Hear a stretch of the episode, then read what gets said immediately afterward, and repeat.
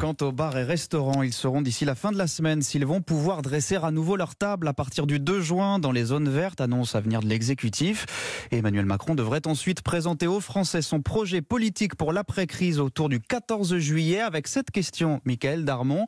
Est-ce qu'Edouard Philippe sera encore le Premier ministre à la rentrée? Eh bien, c'est la question que se pose lui-même le président. Hein. Selon un ministre important euh, du gouvernement, le chef de l'État a trois options. Soit il nomme un profil plutôt technocratique et appliquera sans broncher les consignes présidentielles, soit il décide de mettre à Matignon une personnalité plus politique afin de préparer la campagne donc de 2022. À défaut, il peut maintenir Édouard Philippe, mais à la tête d'un gouvernement profondément remanié. Cette dernière option, d'ailleurs, conviendrait bien hein, au Premier ministre qui aimerait rester à Matignon jusqu'à la fin du, quinquennat, malgré les tensions qui ont existé encore tout récemment avec l'intervention personnelle du président Macron en faveur de la reprise du Puy du Fou fondée par Philippe de Villiers. Trois ans après son élection, comme d'autres présidents avant lui, eh bien Emmanuel Macron médite sur cet adage de la Ve République.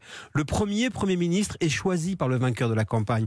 Le deuxième Premier ministre est subi par le président parce qu'il est imposé par les réalités. Réponse au début de l'été. Merci Michael Darmon. C'était votre fait politique du jour sur Europe 1.